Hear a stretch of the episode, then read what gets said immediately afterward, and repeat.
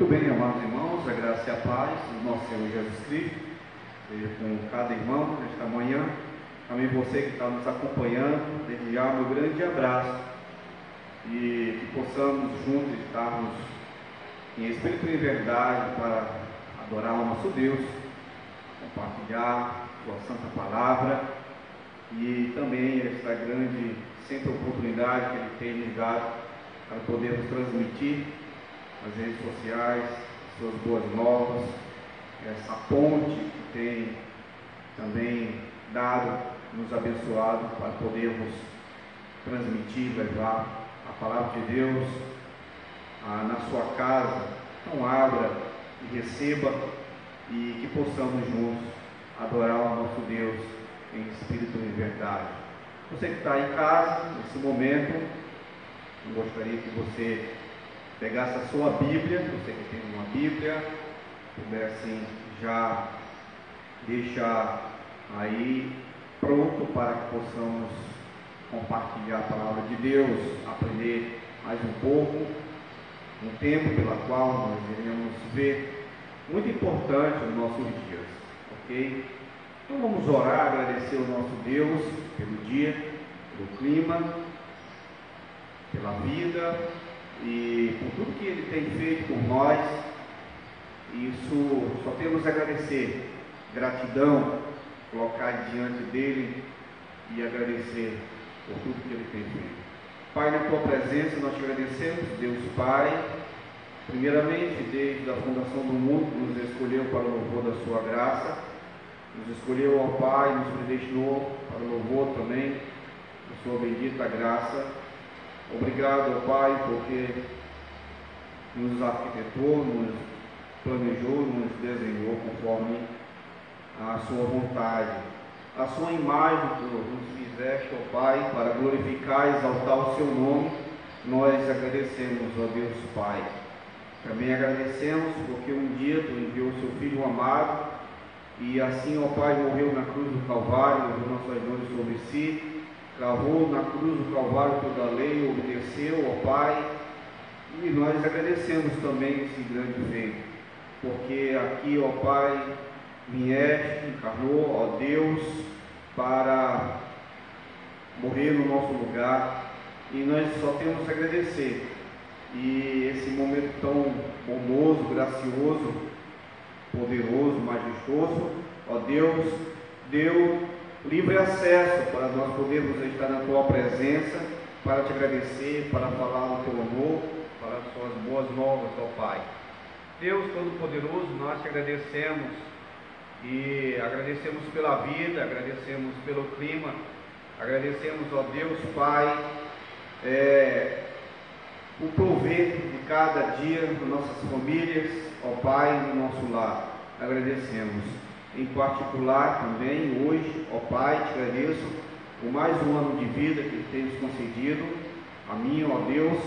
Obrigado, porque até aqui ah, o Senhor tem me ajudado, me fortalecido e, ó Pai, senti não sou nada diante da tua presença. Deus Pai, só tenho a agradecer por ter levantado, por mais um, ah, um momento de vida, por respirar Ó Pai amado, só tenho a agradecer por tudo que tu tens feito, ó Pai, por mim, pela minha família, ó Deus amado, por esse ministério, pela qual tu tens me dado também a responsabilidade, ó Deus amado, de pregar a tua palavra, de anunciar a tua palavra, de assim alimentar o seu rebanho que tu tens confiado nas minhas mãos, ó Deus Pai. Só tenho a agradecer, ó Deus, por tudo que tu tens feito. Eu me agradeço, ó Pai, é, também a cada irmão desta igreja, Igreja Batista Regular Maranata, Deus Pai, cada, é, cada irmão, cada irmã, cada adolescente, cada criança, e ó Deus, ó Pai, tu tens abençoado cada vez mais e continue, ó Pai, com a sua poderosa mão. Também os irmãos que têm acompanhado nas redes sociais, tem seguido, ó Pai, tem assistido, tem aprendido a tua palavra. Deus, Pai amado, nós agradecemos por tudo que tu tens feito por tudo que tu tens, ó Pai, é, confortado, nos encorajado, nos fortalecido à luz da tua palavra. Sem ti não somos nada, Deus Pai. É o que nós agradecemos em nome do Senhor Jesus Cristo. Amém. Pois bem, amados irmãos, nesse momento vamos abrir a palavra de Deus para o livro de Hebreus, capítulo 12, verso 14. Gostaria de trabalhar com o tema que já está no versículo, obviamente, santidade sem a qual ninguém verá o Senhor. Esse é o tema da nossa passagem e nós iremos trabalhar nesta manhã. Então, uma exortação que o autor desta carta dá para os seus leitores e também para nós como cristãos. A exortação, a paz e a pureza. Diz assim, Hebreus capítulo 12, verso 14: Segui a paz com todos e a santificação, sem a qual ninguém verá o Senhor. Até aqui a palavra de Deus. Amados irmãos, mais uma vez, a graça e a paz do Senhor Jesus Cristo para você que está entrando, para você que está se sentando, para você que está também já nos acompanhando. Desde já é um grande prazer estarmos juntos para podermos assim falar do amor de Deus. Gostaria de compartilhar com os amados irmãos e amigos nesta manhã, tão bela, maravilhosa, que Deus tem nos dado um tema de suma importância para nós, santidade, sem a qual ninguém verá o Senhor. Amados irmãos e amigos, acredito que viver uma vida verdadeiramente santificada, consagrada a Deus, separada para Deus, deve ser o maior desejo e propósito daquele que um dia se converteu a Cristo e hoje professa o seu nome. Infelizmente, percebo que essa santidade prática e a inteira consagração do viver ao Senhor não são desejadas e seguidas como deveria ser pelos crentes. Ou não existe um real desejo por ter uma vida santa. Por quê? Porque não se considera a santidade é algo tão necessário assim, ou se há esse desejo, ele não se transforma em atitudes, em esforços pessoais, como dedicação, por exemplo, a leitura da palavra de Deus, a oração, ao serviço cristão na igreja e fora dela, a renúncia necessária para uma completa submissão a Deus e às autoridades instituídas por Ele.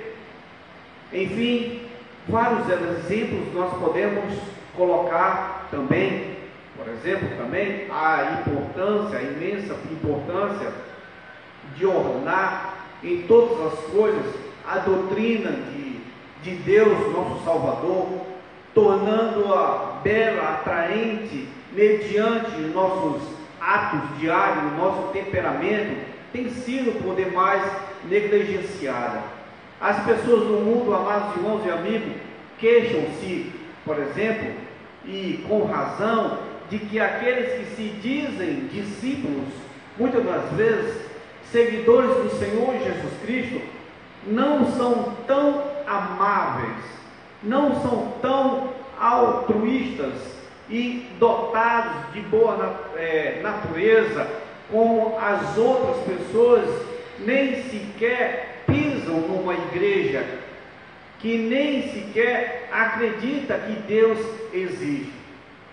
Ao pregarmos ao Evangelho as boas novas de salvação, ao anunciarmos a palavra de Deus para os incrédulos, para aqueles que ainda não conhecem a palavra de Deus verdadeiramente, sem uma vida de santidade, sem demonstrar no nosso dia a dia um bom testemunho que é esperado dos filhos de Deus, dos que foram lavados, dos que foram redimidos, pelo sangue de Jesus Cristo, nos tornamos escândalo para o mundo. Em outras palavras, pedra de tropeço para o pecador necessitado de salvação. No lugar de atrair as pessoas para a adoração a Deus, ao afastamos quando elas percebem que o que falamos não está de acordo com o que vivemos.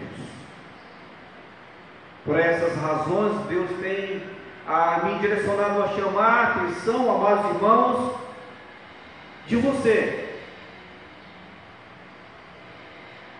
do seu povo, quanto à importância da santidade na vida cristã. Porque a palavra de Deus é clara, é claríssima, pois sem santidade é impossível ter uma vida cristã e ser um cristão, pois sem santidade ninguém, ninguém verá o Senhor. Então, amados irmãos, a falta de estudo preciso das Escrituras, a grande divulgação de doutrinas erradas em programas, principalmente de televisão, e até mesmo por alguns irmãos bem intencionados, mas muitas das vezes contaminam nossa concepção do que é ser santo como Deus ordena na sua santa palavra. Portanto, para começar a falar sobre a santidade bíblica, é preciso antes desfazer ideias erradas que tenham a esse a respeito. A primeira delas é acreditarmos que a única coisa necessária para uma vida santificada é a fé. É um grande engano acreditar que apenas pela fé e de maneira alguma pelo esforço pessoal, pessoas convertidas crescerão na santificação milagrosa e instantaneamente. Amados irmãos e amigos em Cristo Jesus, sabemos que a palavra de Deus deixa bem clara que a fé em Cristo é a raiz de toda a santidade. Que o primeiro passo em direção a uma vida, a uma vida santa é confiar em Cristo Jesus, o seu Filho amado. São verdades bíblicas que, enquanto não cremos, não temos o menor sinal de santidade, que é a união com Cristo mediante a fé, e o segredo tanto do início como da continuação na santidade, que a fé é a vitória que vence o mundo, que sem fé é impossível agradar a Deus. Amados irmãos, em Cristo Jesus, a Bíblia também nos ensina que somos salvos pela fé em Cristo Jesus e salvos mediante pela fé, pela fé. Entretanto, não há em parte alguma das Escrituras que somos santificados somente pela fé. O verdadeiro crente precisa exercer esforço pessoal e trabalho tanto quanto a fé, se quiser santificar o seu viver. O apóstolo Paulo, lá em Gálatas capítulo 2, verso 20, ele vai nos direcionar, falar e dizer assim: e esse viver que agora tenho na carne, vivo pela fé no Filho de Deus. Disse também em 1 Coríntios capítulo 9, verso 26, ele vai nos informar assim: assim corro, assim luto, esmurro o meu corpo. O autor da carta aos Hebreus também nos diz, no capítulo 4, no versículo 11, ele vai nos informar: esforcemos-nos, pois, por entrar naquele descanso, a fim de que ninguém caia segundo o mesmo exemplo de desobediência. Amados irmãos, quando se trata da nossa salvação, o que deve se dizer é crer, simplesmente crer. Mas, quando se trata de santificação, a mensagem é vigia, ora e luta. Três palavras importantíssimas para todos nós: vigiar, orar e lutar. Somos salvos somente pela fé, justificados pela fé em Cristo Jesus e seu Filho amado. E isso já é o começo. Mas lembremos que apenas o começo.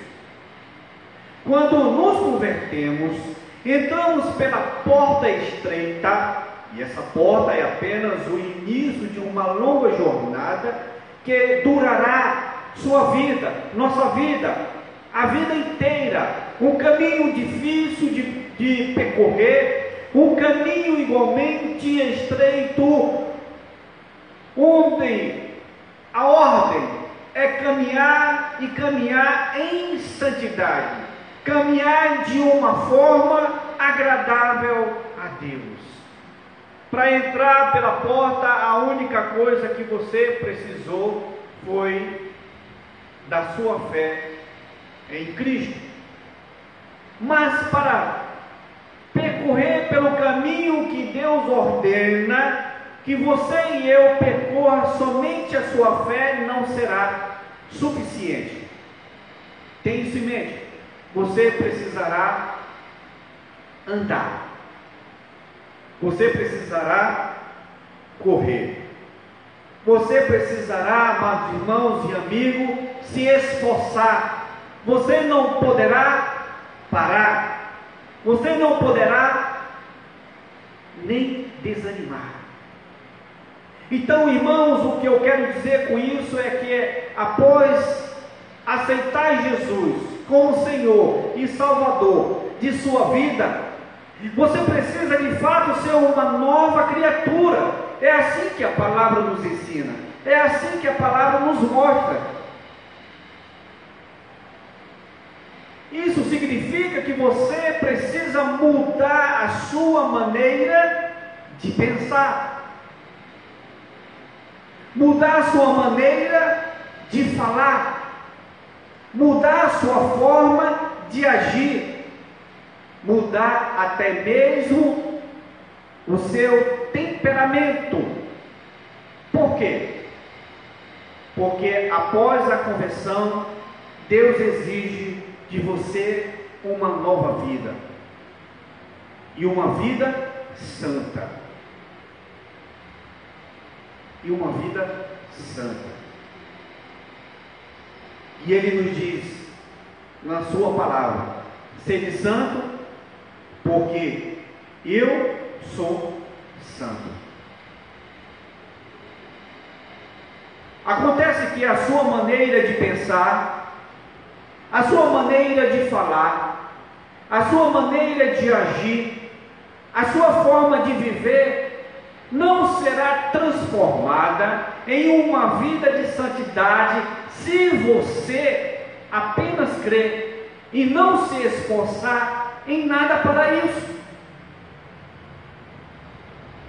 Você não conseguirá ter uma vida santa sem crer que é Deus que o ajudará nesse processo.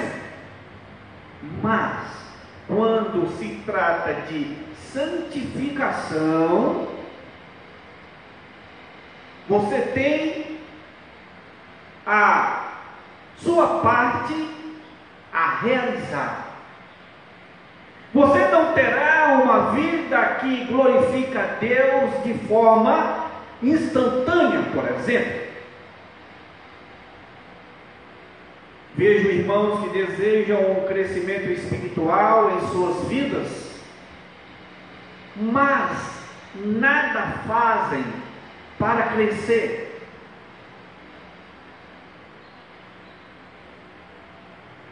Não leem a Bíblia diariamente, não participam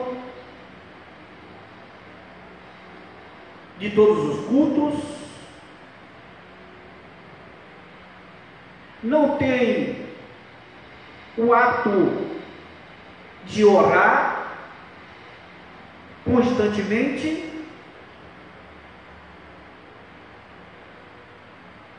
e a Bíblia nos ensina e nos informa.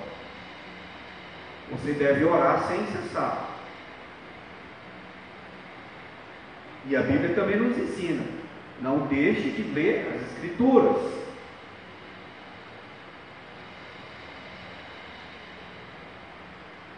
Porque é o nosso alimento. É a nossa bússola. É a nossa lâmpada.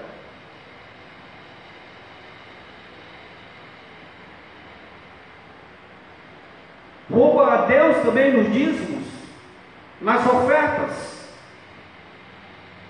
Não luta contra os desejos da sua carne pecaminosa. E depois dizem assim, pastor, eu estou tão desanimado. É claro que você está desanimado. Você está longe de Deus.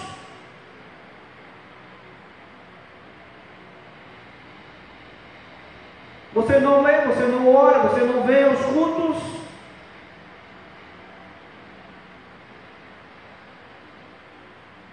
Dentro da igreja, ouvindo aos cultos, e quando vem religiosamente, todos os domingos.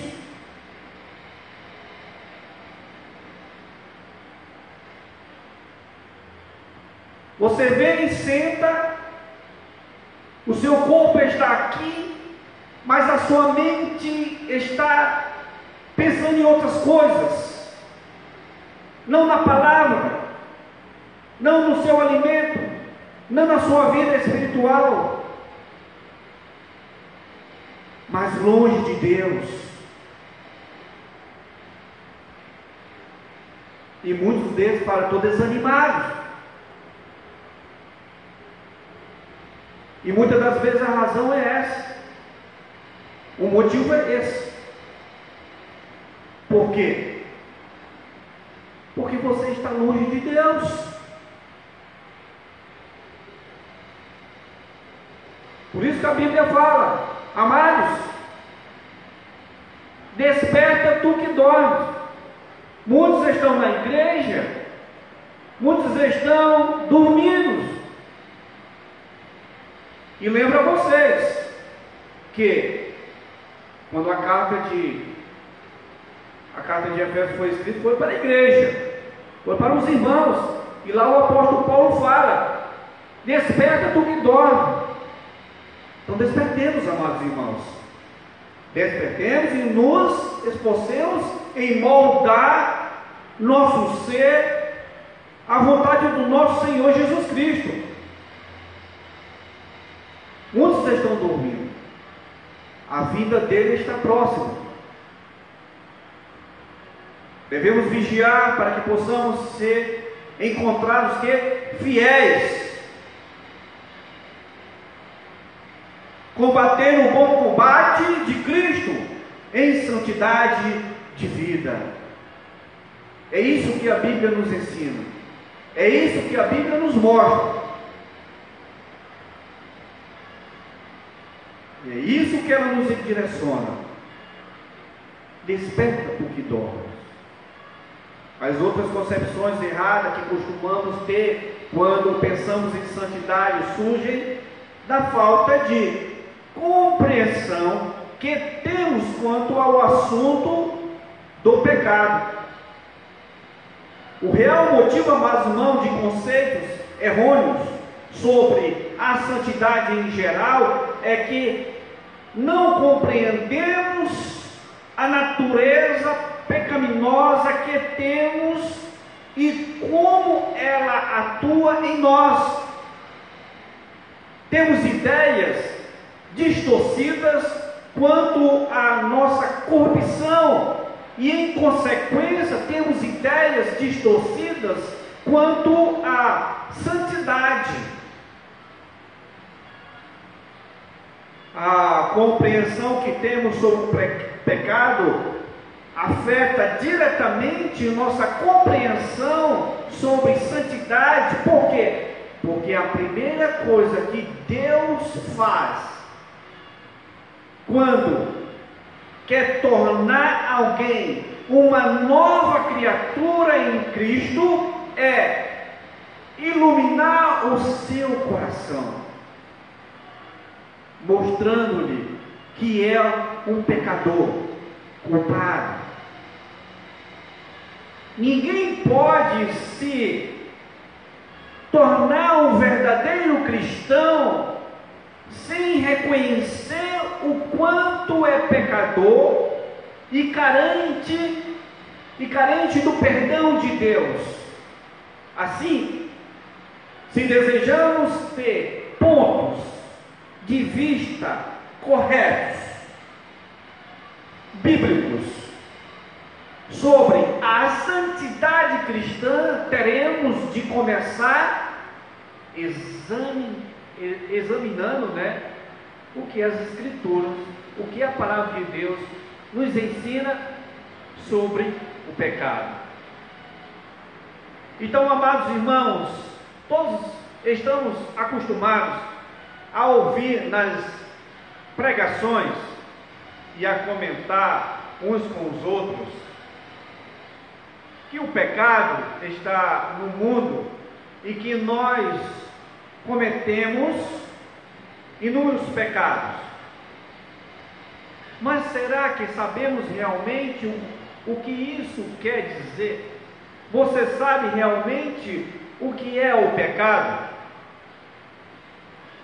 Podemos dizer que o pecado não é apenas uma atitude de desobediência que cometemos aqui e acolá.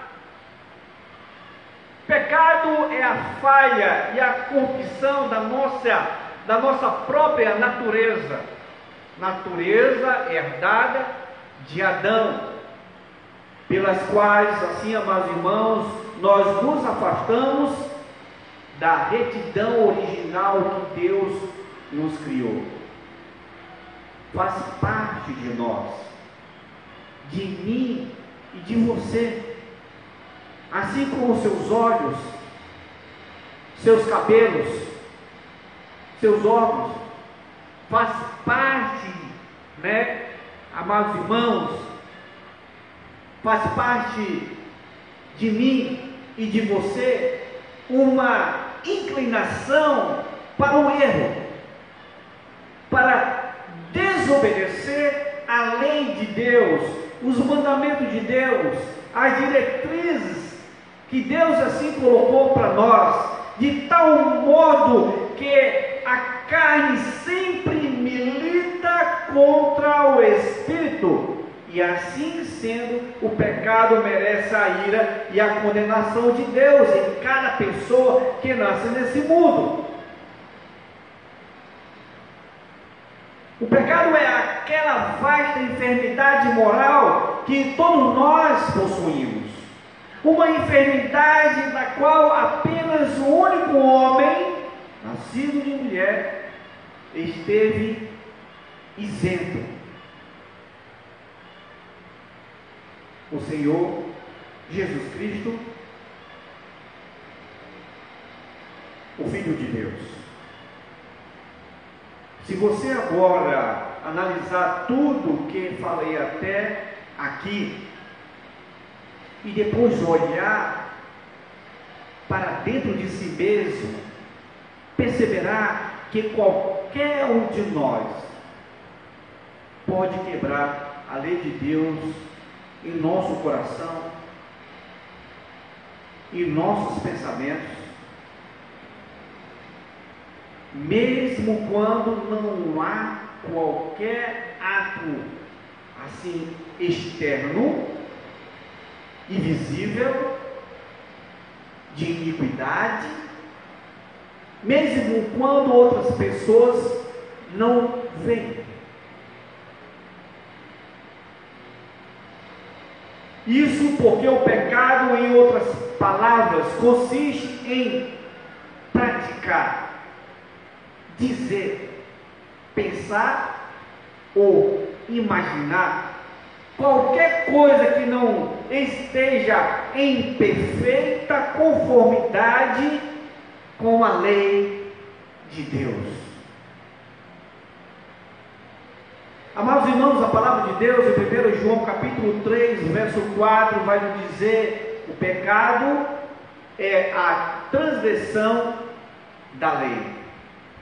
Sendo assim, então, o menor desvio interno ou externo, o menor descumprimento do que Deus revela em Sua palavra, como sua vontade constitui um pecado. E imediatamente, imediatamente nos torna culpados aos olhos do Senhor.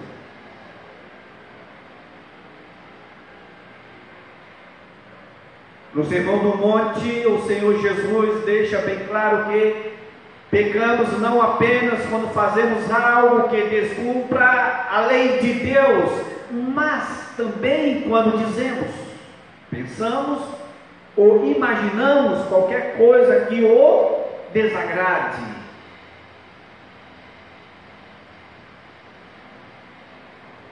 Veja o exemplo do pecado de adultério. O Senhor Jesus Cristo nos afirma em Mateus capítulo 5, verso 28, que não era preciso ir para a cama com outra pessoa que não que não é seu cônjuge para cometer adultério. Basta olhar para essa pessoa com intenção impura no coração para adulterar com ela. Apenas uma intenção errada basta para transgredir a lei de Deus, que é santa. Santo e santo. E nesse momento, amados irmãos e amigos, podemos dizer que pecamos por ação, por omissão e por ignorância. Lembra desses três nomes? Por ação, omissão e ignorância. Pecamos por oração quando fazemos aquilo que não deveríamos fazer.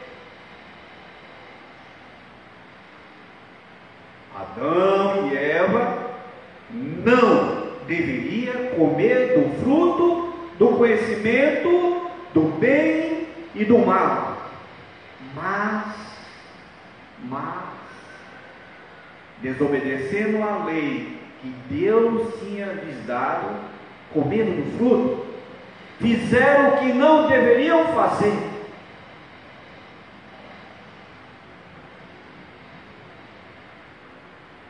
Pecamos por omissão. Quando deixamos de fazer as coisas que deveríamos fazer. Quando deixamos de fazer as coisas que Deus nos manda fazer. As palavras do Senhor Jesus em Mateus, capítulo 25, lá nos versos 41 ao verso 43, deixa claro que pecamos contra Deus não apenas quando fazemos o que é errado, mas também quando deixamos de fazer o que é certo. Abra sua Bíblia para Mateus, para comigo para Mateus, capítulo 25, verso 41 ao verso 43. Mateus, capítulo 25, verso 41 ao verso 43, diz assim a palavra de Deus. Então o rei dirá também aos que estiverem à sua esquerda: Apartai-vos de mim, malditos, para o fogo eterno, preparado para o diabo e seus anjos. Por quê? Porque tive fome e não me deste de comer. Por quê? Porque tive sede e não me deste de beber. Sendo forasteiro, não me hospedastes. Estando nu, não me vestistes. Achando-me enfermo e preso, não fostes ver. A palavra é clara, né, amados irmãos? Pecamos também por, muitas das vezes, por ignorância. Alguém pode cometer um pecado e, no entanto, fazê-lo por ignorância julgando-se inocente, quando na realidade é culpado. Alguém pode cometer um pecado sem saber que aquela atitude é um pecado e achar que, porque não sabia que estava pecando, não será castigado por aquilo ou por aquele ato cometido por ignorância.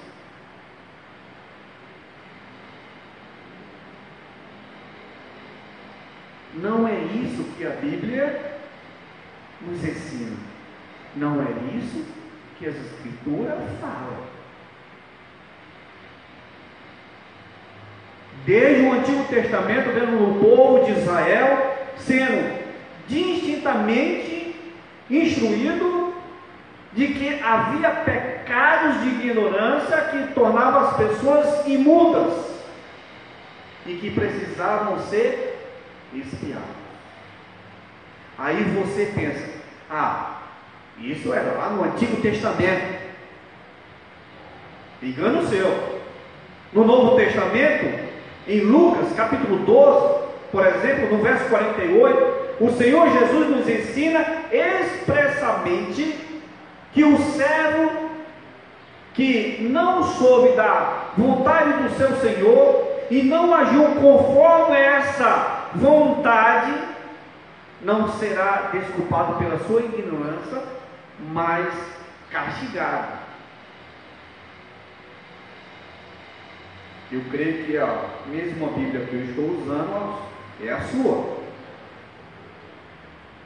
Não adianta dizer, Senhor, peguei porque não sabia.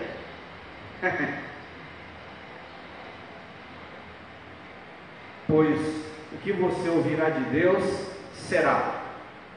Era sua obrigação como servo saber qual a minha vontade, já que sou o seu Senhor responsabilidade. A vontade do nosso Senhor para as nossas vidas está revelada na Sua Santa Palavra. Está aqui a Bíblia. Então veja então que grande perigo você corre em não se esforçar para ler e estudar a palavra de Deus como deveria. Como deveria. Irmãos, de onde então vem essa grande enfermidade que acomete toda a humanidade? De onde vem a natureza pecaminosa que eu e você possuímos? Pois bem, tire de uma vez por todas da sua cabeça a ideia de que as pessoas cometem pecados por causa da má educação que receberam nos primeiros anos das suas vidas, por causa das más companhias e dos maus exemplos, por causa das péssimas condições de vida que o governo oferece, por causa das nossas leis que não são rígidas o suficiente para punir. Tire tudo isso da sua cabeça e entenda que a pecaminosidade de uma pessoa não começa pelo lado de fora e sim pelo lado de dentro. As pessoas cometem pecados não porque estão rodeadas do mal, mas porque o mal está dentro delas. As pessoas cometem pecado porque porque o pecado faz parte da sua natureza. Amados irmãos e amigos em Cristo Jesus, a pecaminosidade não é algo que se adquire ao longo da vida. A pecaminosidade é algo que já se nasce com ela. Assim como já nascemos com o DNA de nossos pais, já nascemos com o DNA do pecado, herdado e transferido a todas as pessoas por Adão e Eva. Criado à imagem de Deus e inocentes, a princípio, Adão e Eva caíram da justiça original e se tornaram pecaminosos e corruptos. Desde aquele dia, desde aquele momento, homens e mulheres nascem segundo a imagem de Adão e Eva decaídos, segundo a natureza pecaminosa deles, herdado um coração e uma natureza inclinado ao pecado. Leia comigo Romanos capítulo 5. Abra sua Bíblia para Romanos, capítulo 5, verso 12. Romanos capítulo 5, verso 12. A palavra de Deus vai nos informar assim: Portanto, Assim como por um só homem entrou o pecado no mundo, e pelo pecado a morte, assim também a morte passou a todos os homens, porque todos pecaram. Leia também comigo a parte final do verso 3 de Efésios, capítulo 2 Abra sua Bíblia para Efésios, capítulo 2, verso 3. Parte final, verso 3. Efésios, capítulo 2, verso 3. A parte final vai nos informar o seguinte: E éramos, por natureza, filhos da ira, como também os demais. Está aqui. Éramos, por natureza, filhos da ira, como também os demais. Mas ainda eu tenho uma outra passagem que você possa também observar juntamente conosco. Abra sua Bíblia para Marcos, Evangelho segundo Marcos, ao capítulo 7, capítulo 7, no verso 21, o verso 23. Marcos, capítulo 7, muito bem, verso 21, 22, 23. A palavra de Deus vai dizer assim: Porque de dentro do coração dos homens é que procedem os maus desígnios, a prostituição, os furtos, os homicídios, os adultérios, a avareza, as malícias, o dolo, a lascívia, a inveja, a blasfêmia, a soberba, a loucura. Ora, todos estes males vêm de dentro e contaminam o homem. De dentro. Lembra-se disso?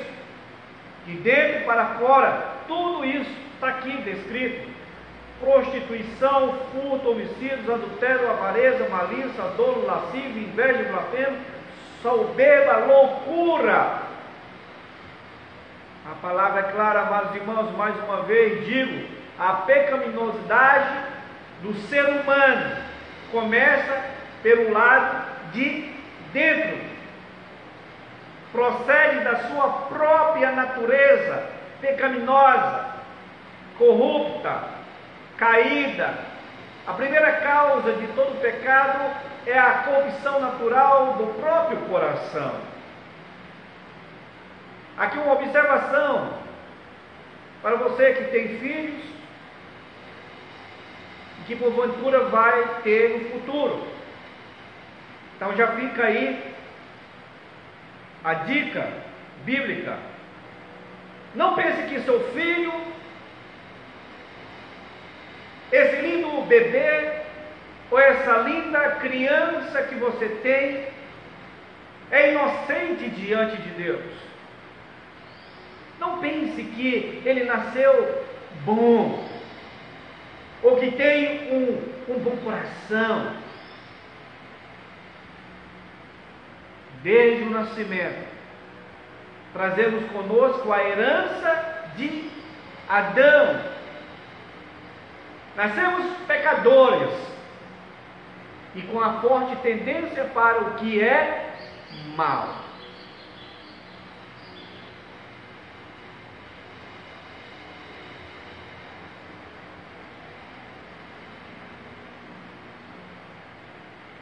Tire as conclusões, por exemplo. Você fala para um filho, não mexa aqui. Ele fica rodeando, rodeando, rodeando. Ele vai lá e mexe.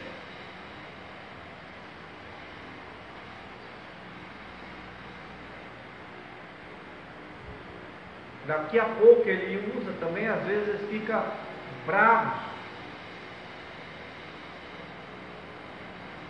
Fala palavra que até te, te assusta.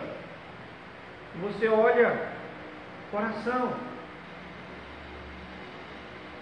E depois tem quem dizer que a que são bonzinhos Aqui não tem pecado. Tire essa ideia falsa.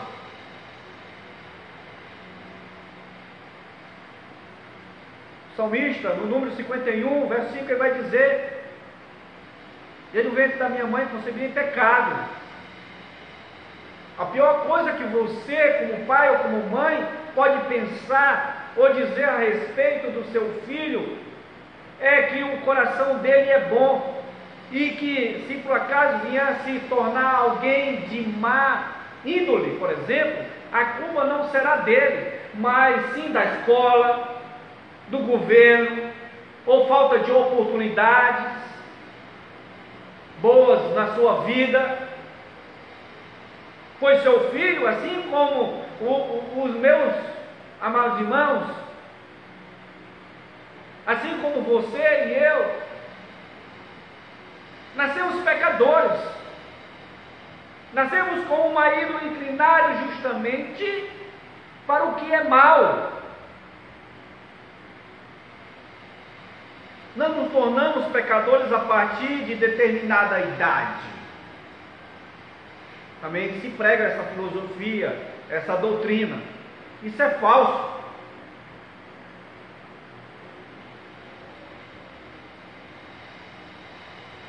Ou quando cometemos o primeiro pecado.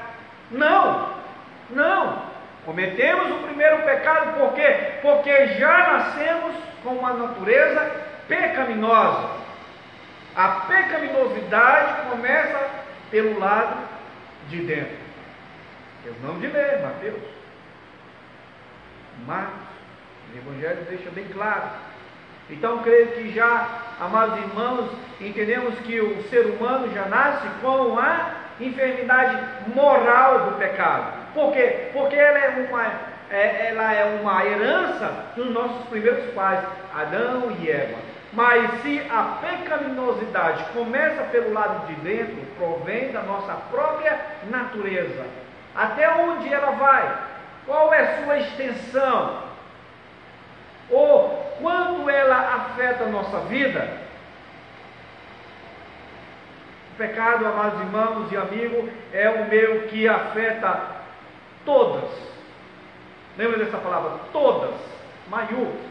Aqui, em grandona todas as partes da nossa constituição moral, bem como cada faculdade da nossa mente, nossa compreensão, nossos afetos, o poder do raciocínio, a vontade, tudo, grandão, tudo está em certa medida infeccionado pelo pecado.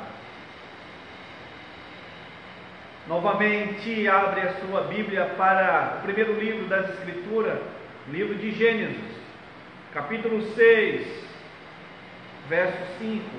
Olha o que a palavra de Deus vai nos informar. Gênesis, capítulo 6, verso 5. Vai dizer assim: Viu o Senhor que a maldade do homem se havia multiplicado na terra e que era continuamente mal todo desígnio do seu coração.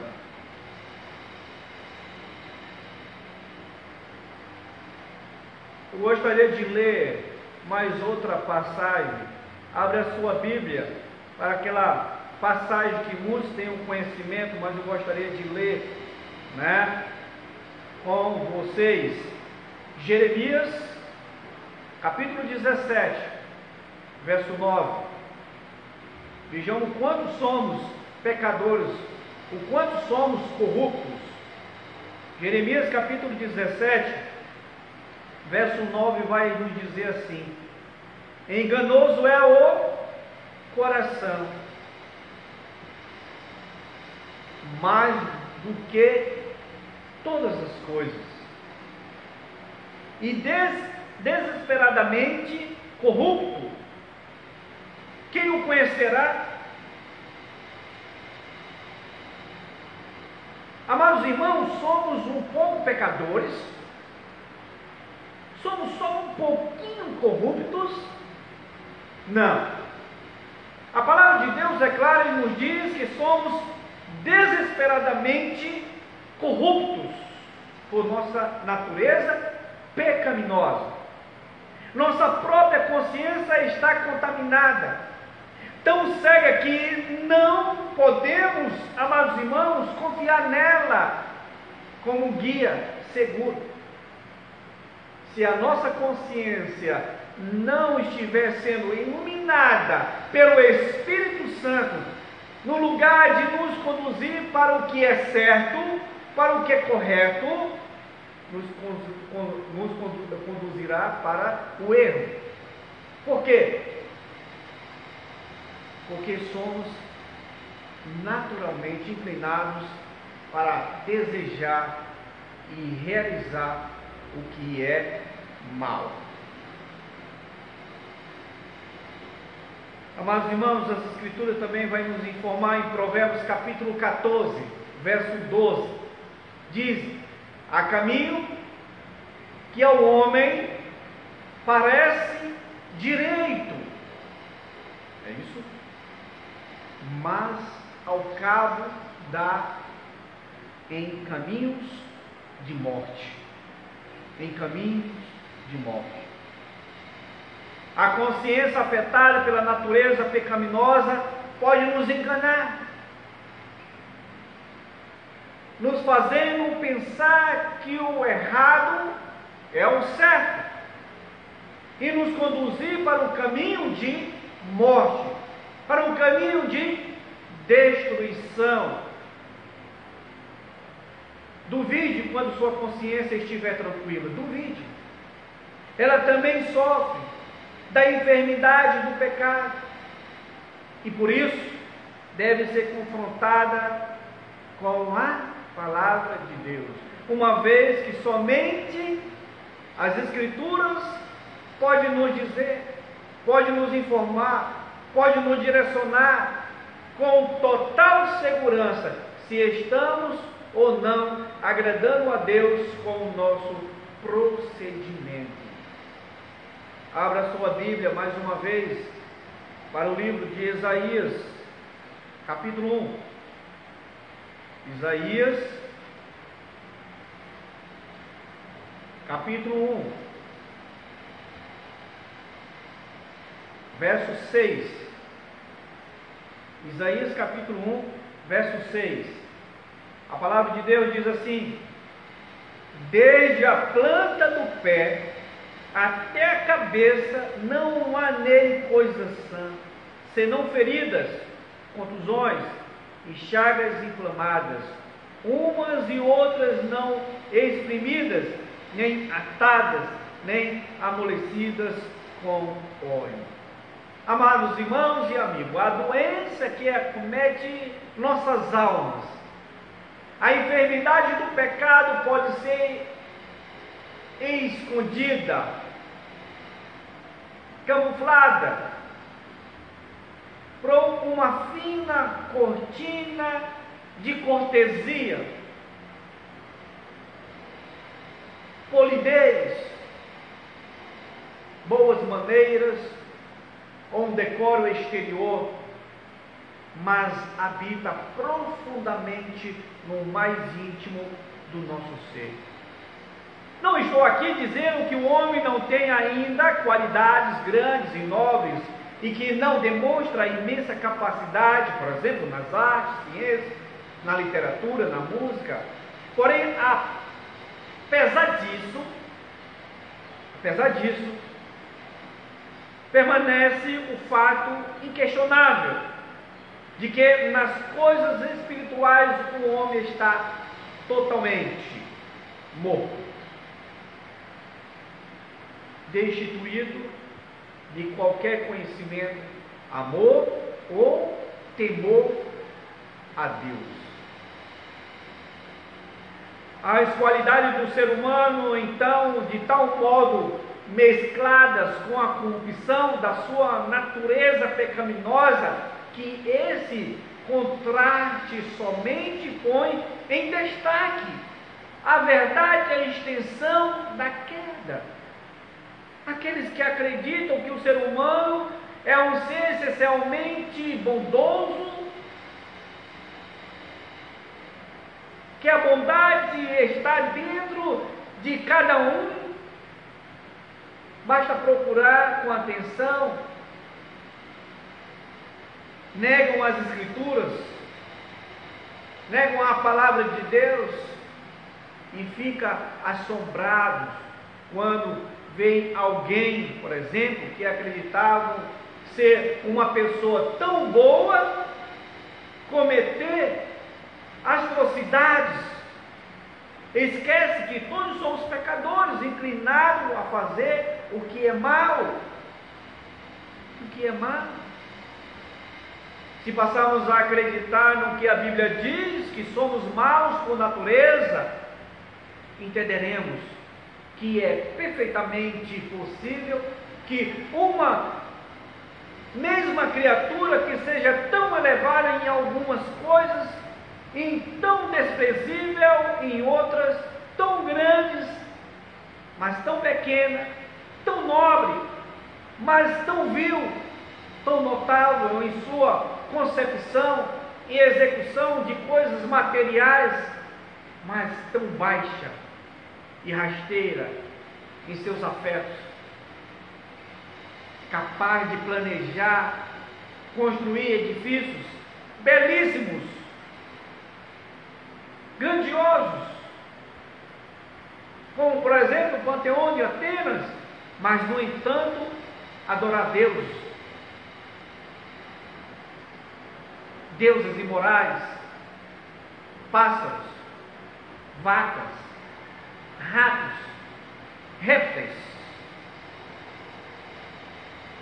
Se compreendemos mesmo de verdade que somos por naturezas corrompidos, por nossa pecaminosidade, não nos assombraremos tanto com as maldades que as pessoas cometem, nem julgaremos sem misericórdia, por quê? Porque estaremos conscientes de que todos estamos contaminados pelo mesmo mal somos perfeitamente capazes de cometer os mesmos erros.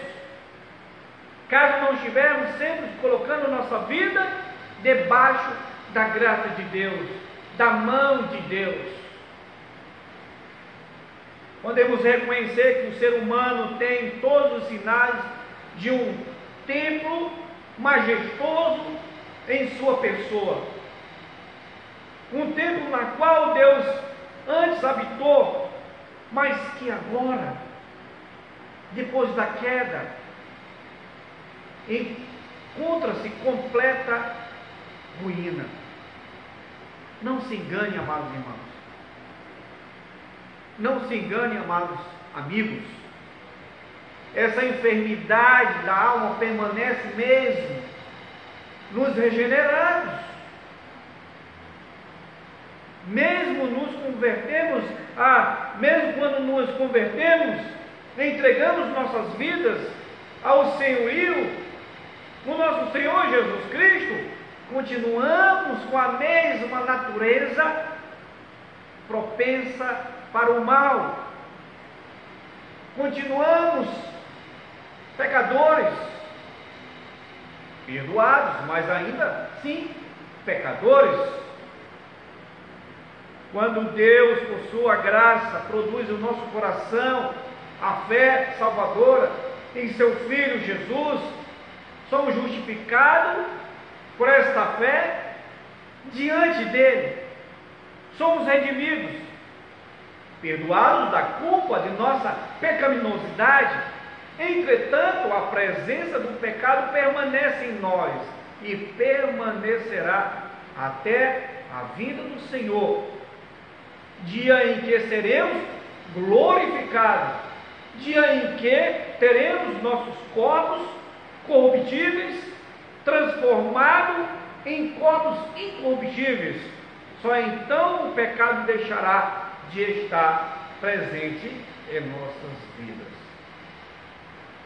Apesar do crente ainda possuir a natureza pecaminosa herdada de Adão, essa natureza não deve reinar sobre ele, não deve governar a sua vida.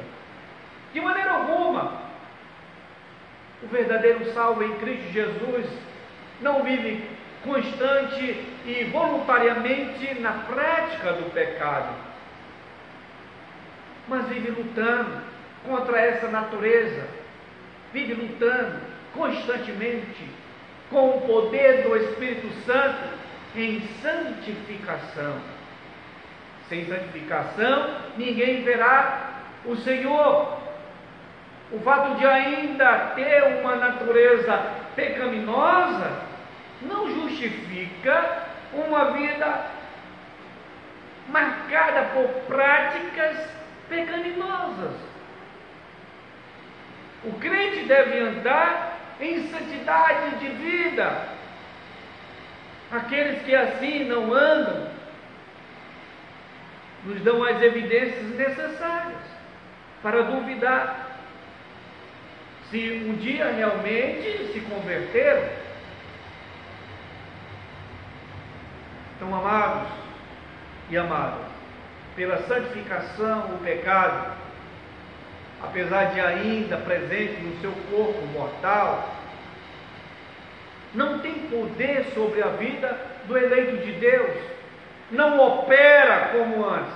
Pela santificação, essa enfermidade é controlada.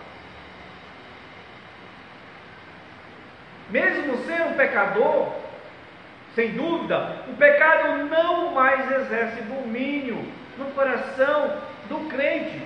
Está mortificado e crucificado pelo poder da graça divina. Mas os próprios conflitos que continuam em seu peito a luta na qual ele se vê empenhado a cada dia, a cada momento, a vigilância que ele é obrigado a exercer sobre o seu homem, o seu homem né, interior, a guerra constante entre a carne e o espírito, tudo isso demonstra que apesar de perdoado,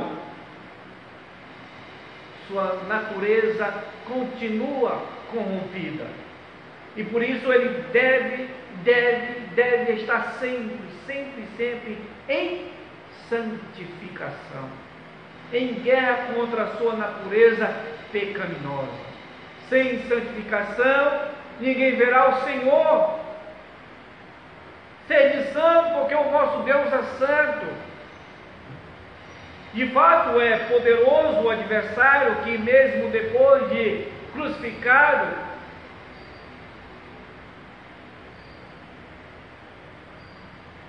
amados irmãos,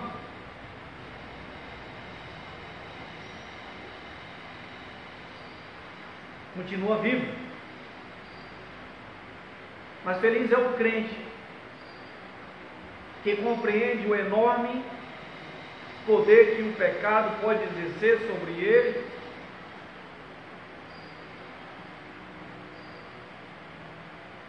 E se esforça para submeter diariamente a sua vida à vontade de Deus.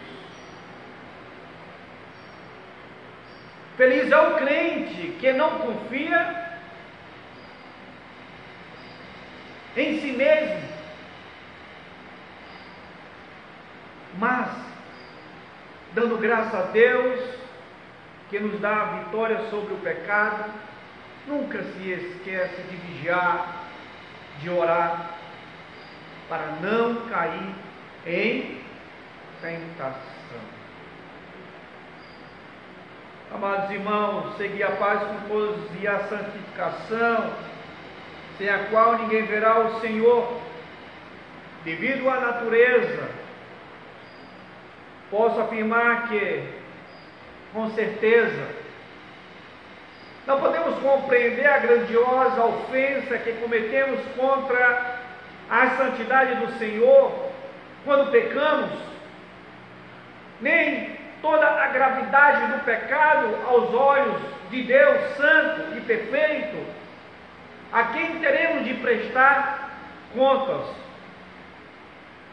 Um cego não pode ver a diferença entre uma obra-prima, por exemplo, de Picasso, e uma, um rabisco.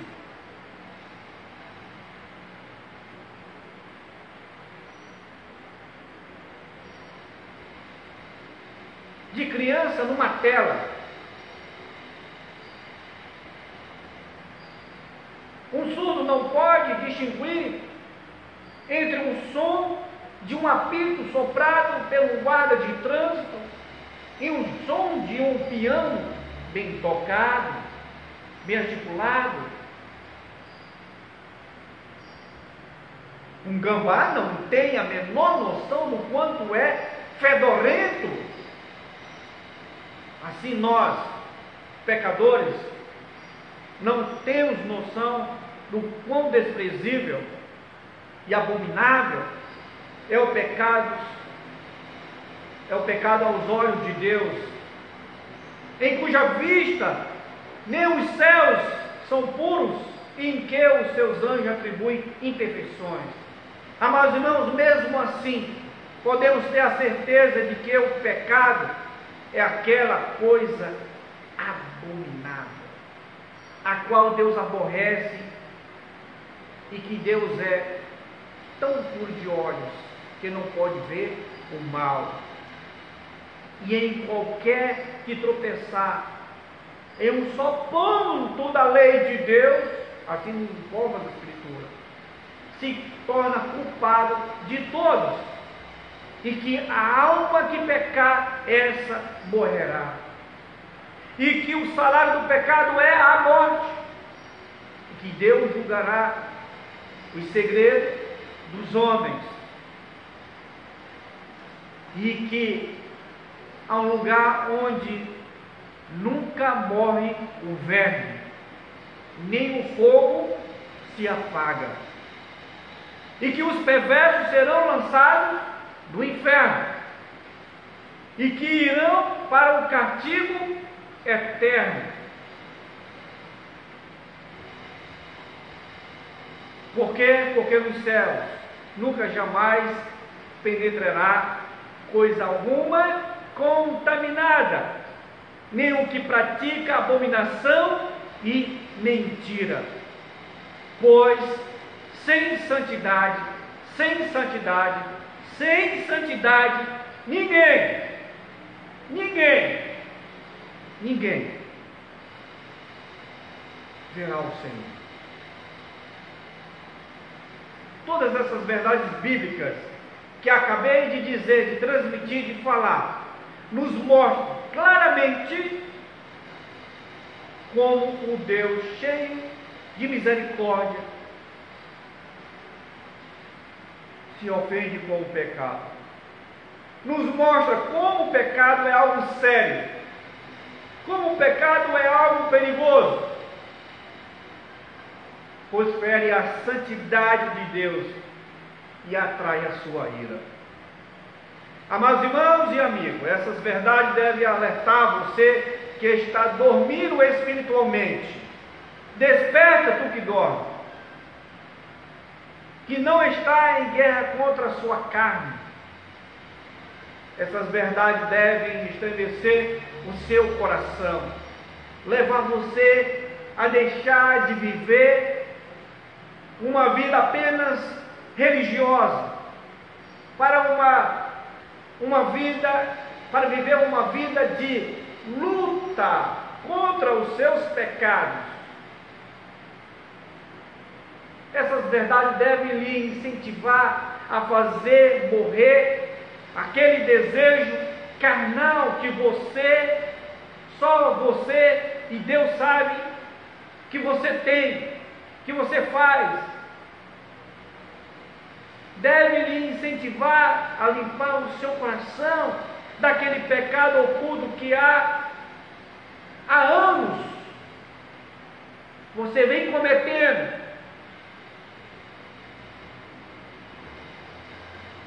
Nas escondidas, eu não vejo, nem o irmãozinho vê, nem a sua esposa vê, nem a sua mãe vê. Mas lembre-se que todas as coisas estão patentes aos olhos de Deus, porque o nosso Deus é onisciente, onipresente. Todas as coisas estão diante dele. Ele sabe as suas obras. Ele conhece o seu coração. Ele conhece o seu deitar. Ele conhece o seu deitar, o seu levantar, os seus passos. Ele conhece. Você pode camuflar os seus pecados, como eu falei, para o seu pastor. Para a liderança da igreja, para a igreja no todo. Você pode entrar na sua igreja, sair Seu pastor pode ver você na, na sua igreja,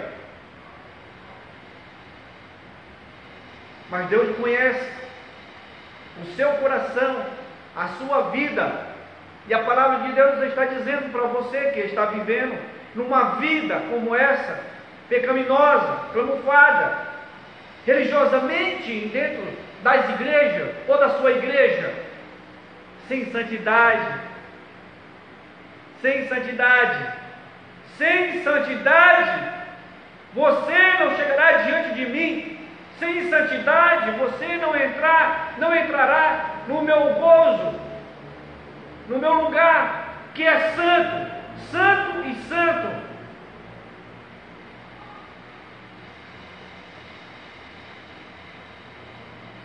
Essas verdades devem fazer você decidir limpar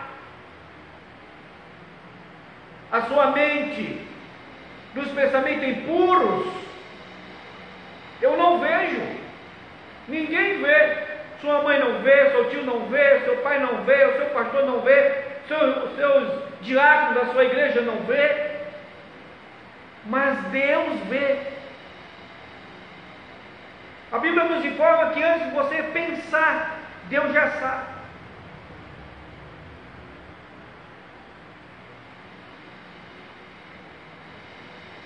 Amados irmãos, não brinquem de ser crente, não brinquem de ser filho de Deus.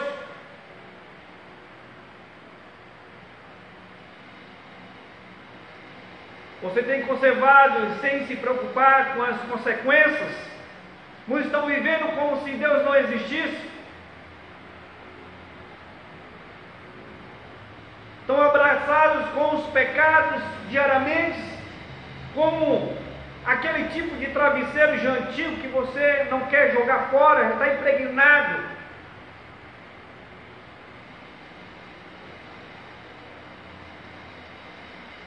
Pensando que não terá consequência naquilo que você está plantando. Todo homem, o que você plantar, a palavra de Deus diz, o homem vai semear.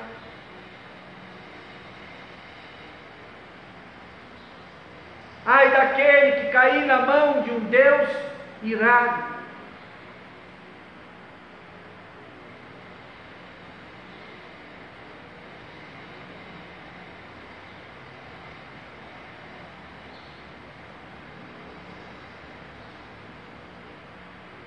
Essas verdades devem levar você a entender ao chamado que Deus lhe fez no dia da sua conversão, de fato e de verdade.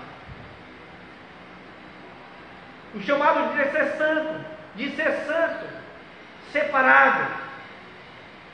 Por quê? Porque o Deus que lhe salvou é santo, santo e santo.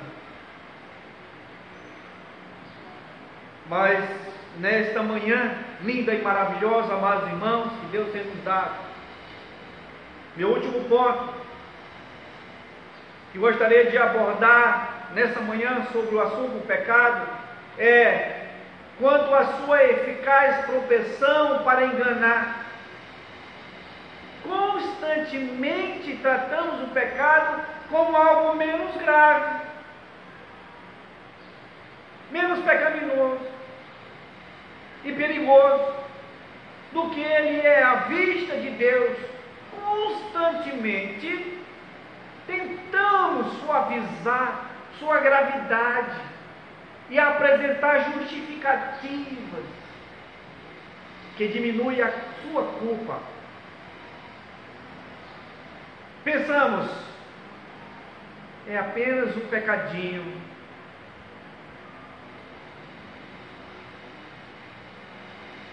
Pecadinho, pecadinho, isso não. Não estou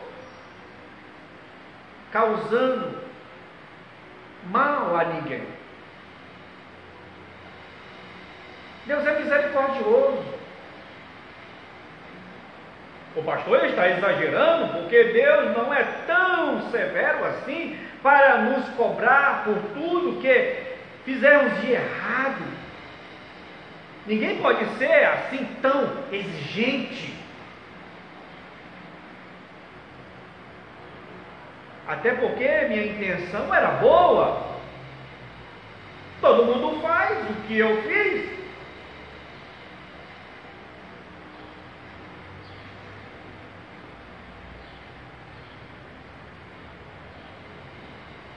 Quem de nós não está familiarizado aqui, familiarizado com todas essas desculpas?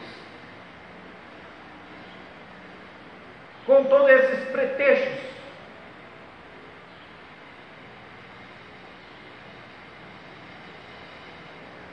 Estamos sempre tentando nos enganar crendo que o pecado não é tão pecaminoso e grave como Deus afirma em Sua palavra. Podemos ver isso quando permitimos que nós, em nossas famílias, tenham um baixo padrão de vida cristã. Costumamos achar que se formos à igreja todos os domingos, participamos de todas as programações e contribuímos fielmente com os nossos dízimos e ofertas, isso será suficiente. E que então passamos a aceitar um pecadinho, de vez em quando, aqui acolá aceitar contas, ou a, aceitamos contar de vez em quando uma mentirinha aqui e acolá, camuflam algo pecaminoso aqui e acolá, como eu já disse, mas fulano faz, por que, que eu não posso fazer? Passamos a pensar que esses pecadinhos não são tão graves assim, que se preocupar com elas já é exagero. Cuidado, cuidado. Deus requer de nós uma vida inteiramente santa.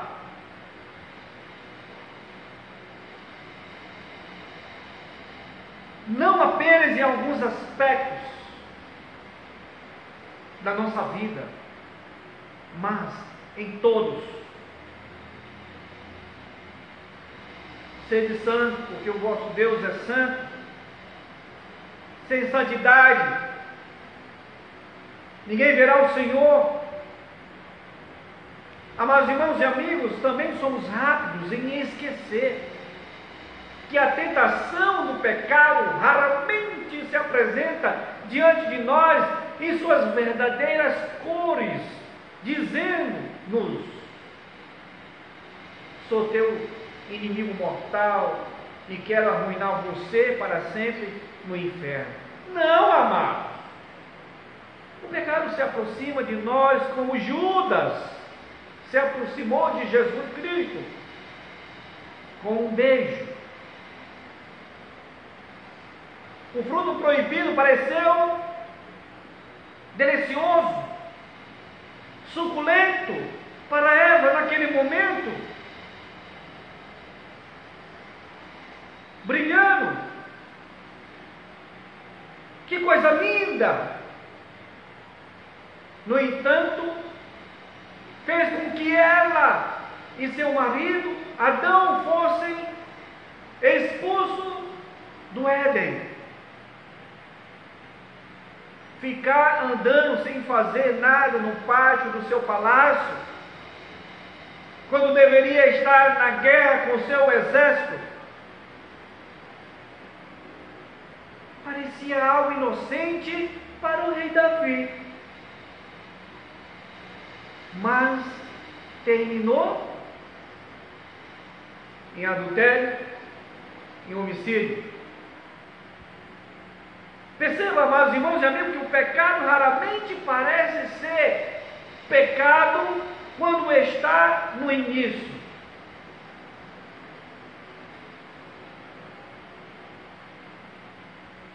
Por esta razão, vigiemos. Por esta razão, oremos, para que não caiamos em tentação. Podemos disfarçar nossos pecados com nomes suaves. Podemos dizer que eles não são tão graves assim, mas nunca podemos mudar o fato de que aos olhos de Deus, O pecado é uma grave abominação. É uma abominação diante dos olhos de Deus, porque Ele é santo, santo e santo. Portanto, lembremos sempre do que Hebreus capítulo 3, verso 13, nos diz assim. Pelo contrário, exortai-vos mutuamente cada dia, durante o tempo que se chama hoje, a fim de que nenhum de vós seja endurecido pelo engano do pecado. É assim que a palavra nos informa. Vigiar, orar e fugir, amados irmãos. A minha conclusão nesta manhã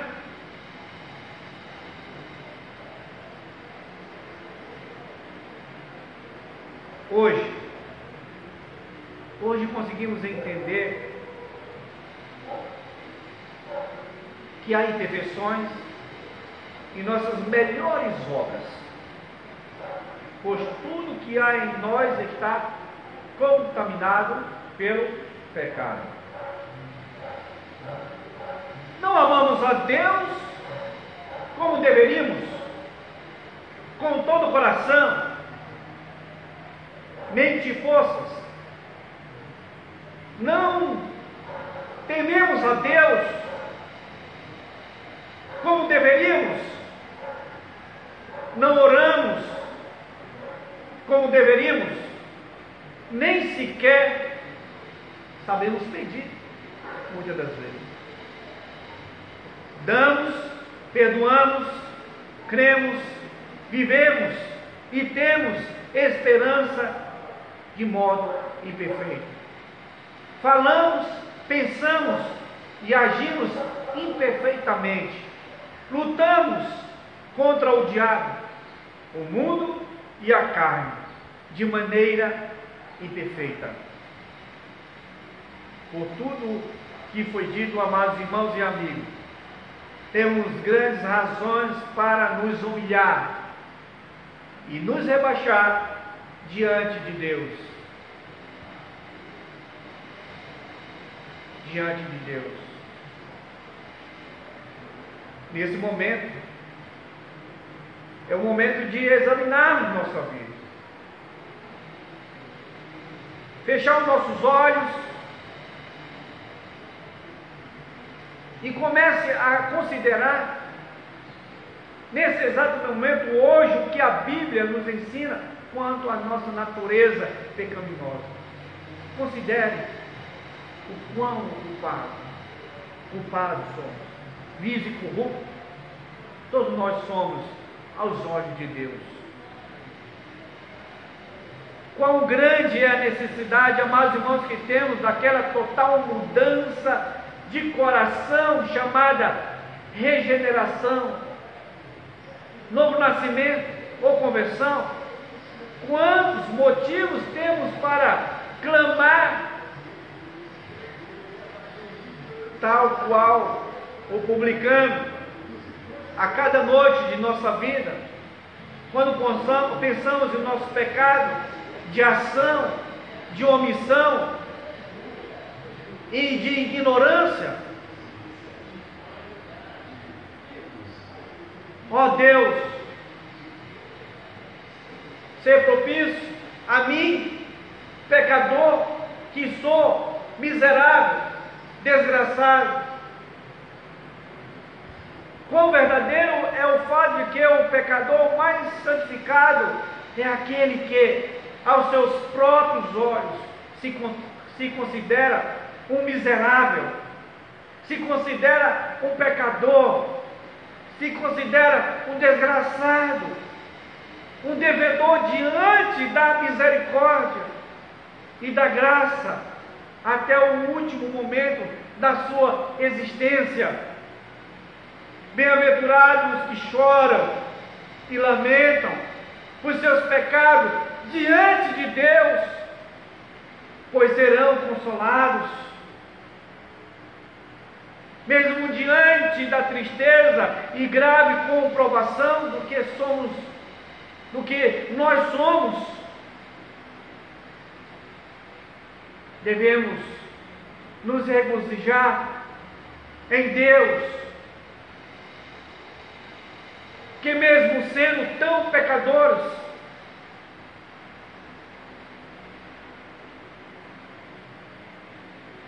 nos perdoou,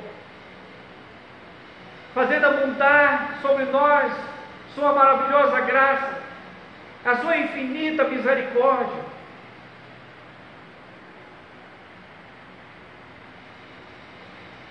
Devemos nos regozijar em Deus, pois mesmo gravemente enfermos, o Senhor providenciou a cura pela salvação que há em Cristo Jesus. Coloque diante de Deus os seus pecados. Arrependa-se sinceramente diante dele. Decida que a partir de hoje, a partir de hoje, agora, você se esforçará em consagrar a sua vida ao Senhor. Faça isso. E finalizo com as palavras do apóstolo João, 1 João capítulo 1, verso 9. Se confessarmos nossos pecados, Ele é fiel e justo para nos perdoar e nos nossos pecados e nos purificar de toda injustiça. Tenha isso em mente. Só quem pode fazer isso por nós e por você é aquele que deu a sua vida em resgate, expiação pelos nossos pecados se confessarmos os nossos pecados, Ele é fiel e justo para nos perdoar os pecados e nos purificar de toda injustiça. Amém? Pai amado, Deus Todo-Poderoso que pelos céus e a terra, obrigado, Deus, pela tua palavra que não volta vazia. Deus amado, pedimos diante de Ti, dar-nos um coração que pode te agradar, pode te servir, te adorar glorificar o teu nome cada vez mais em santificação, ó Pai. Nesse mundo pelo qual nós estamos vivendo, mal tenebroso. E todos os lados, todos os dias. Mas tu tens sempre nos encorajado, nos fortalecido, nos exortado também, ó Pai, em advertências como essa. Sem santidade, ninguém estará diante da tua presença. Muitos naquele momento dirão: Senhor, Senhor, eu fiz isso aqui no seu nome. Mas a palavra vai ser dire... diretamente direcionada. Apartado de mim, maldito, para o fogo eterno, porque eu não te conheço. Mas que possamos, ó Pai, nesse mundo, cada momento se esforçar e buscar esta santidade. Mas nós pedimos orientação e força de Ti, ó Pai, do alto, para que possamos fugir da aparência do mal, possamos fugir dos pecados, ó Deus, e que possamos trilhar sempre em Seus caminhos, em santidade, ó Deus. Deus Todo-Poderoso. Coloco nas tuas mãos a tua igreja. Desperta-nos, ó Pai, a cada momento. É o que nós te rogamos. Em nome do Senhor Jesus Cristo. Amém. Pois bem, amados irmãos, em Cristo Jesus e amigo, mais uma vez, muito obrigado. Tirar esse tempo para podermos estar na presença de Deus. Desejar meu grande abraço para todos E às 17 horas, vamos estar de volta, se Deus nos permitir, e assim continuar glorificando nosso Deus e trazendo uma palavra para nosso crescimento, encorajamento, fortalecimento, advertência também e exortação, que sempre é bom para nós vivermos nesse mundo como o nosso Deus quer, em santidade. Amém? Que Deus abençoe e um grande abraço. Até mais tarde.